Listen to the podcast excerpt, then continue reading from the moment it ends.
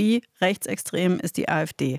Diese Frage hat mit der Recherche, die gestern bekannt wurde, neues Futter bekommen. Das Recherchenetzwerk Korrektiv hat da Erkenntnisse veröffentlicht, wonach sich führende AfD-Politiker mit zentralen Figuren des Rechtsextremismus getroffen haben im November in Potsdam in einem Hotel am See.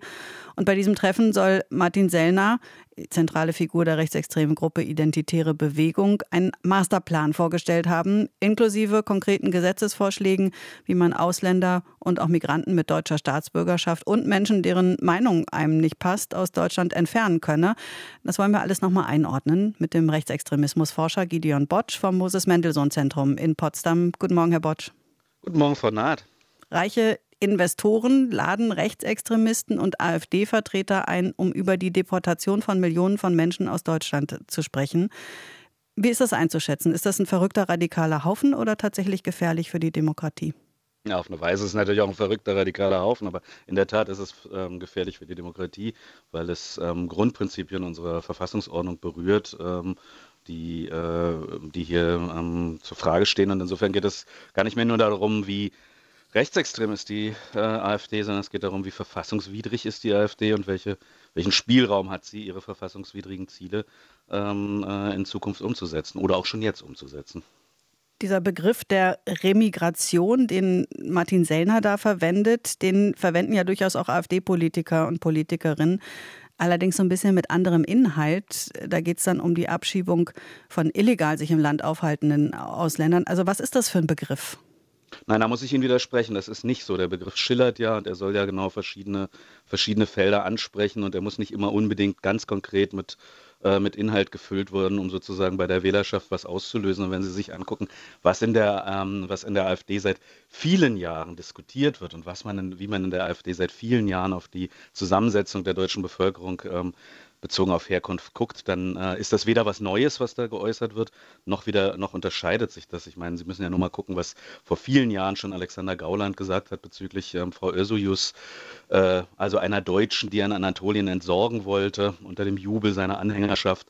Ähm, das ist im Prinzip nichts Neues. Und wenn Sellner so einen Begriff wie Remigration verwendet, dann ist das eigentlich nur sozusagen die Rückübersetzung eines, ähm, eines Begriffes, der im Rechtsextremismus, im harten Rechtsextremismus seit vielen Jahren verwendet wird. Also die, die ähm, neonationalsozialistische verbotene Kleinstpartei Nationalistische Front hatte ähm, zu Beginn der 1990er Jahre ein Flugblatt in Ostdeutschland weit verbreiten lassen.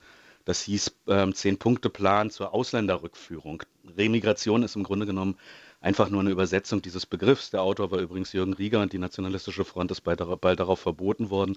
Auch die NPD hatte vergleichbare Pläne, die ja auch zur Einschätzung des Bundesverfassungsgerichts geführt haben, dass diese Partei zwar nicht in der Lage ist, ihre Ziele umzusetzen, aber ähm, äh, verfassungswidrig ist. Also an dem Punkt sind wir in dieser Diskussion. Hm, offiziell äh, äußert sich die AfD da anders. Sie sagen, unsere ähm, Ausländerpolitik ist im Parteiprogramm niedergelegt und eben ähm, auf, also nicht verfassungswidrig. Das ist, äh, da wehren Sie sich ja gegen.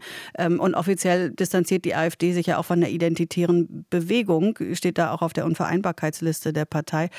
Welche Verbindung gibt es da? Im Prinzip gibt es keine identitäre Bewegung mehr. Das ist ein Label, was wir noch gelegentlich weitergeführt wird. Aber etwa 2018, 2019 ist das als Kampagnenplattform ähm, mehr oder weniger aus der Öffentlichkeit genommen worden.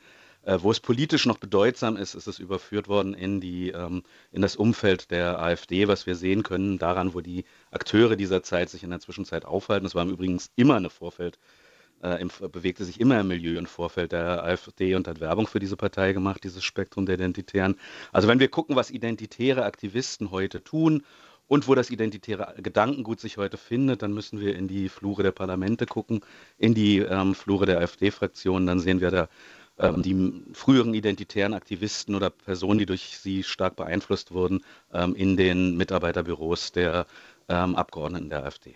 Also es gibt, diese, es gibt diese Abgrenzung de facto nicht, aber im Grunde genommen gibt es auch keine handlungsmächtige, stark identitäre Bewegung mehr. Man spielt das Label noch gelegentlich, aber man ist längst übergegangen in die junge Alternative. Das können Sie an einem Landesverband wie dem Brandenburgischen der jungen Alternative ganz deutlich sehen. Die Formen, Sprachen, äh, Aktionsform und das Ganze sozusagen, die, die, ganze, den ganzen kulturellen Geruch der, der Identitären längst angenommen hat. Ja, die, in der Reaktion auf dieses Treffen hört man jetzt aus dem politischen Raum wieder stärker die Forderung nach einem Verbot der AfD. Liefert das Treffen dafür Argumente?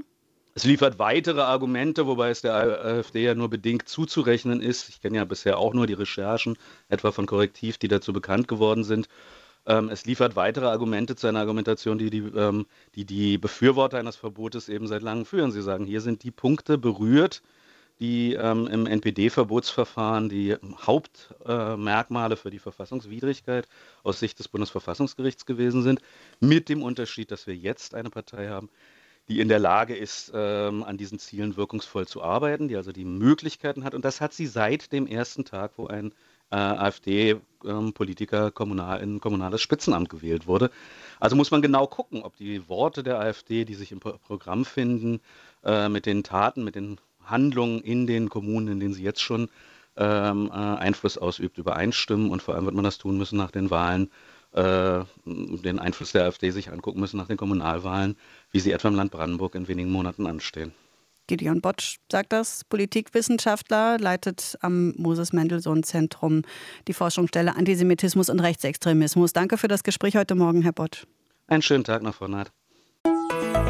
RBB 24 Inforadio vom Rundfunk Berlin-Brandenburg.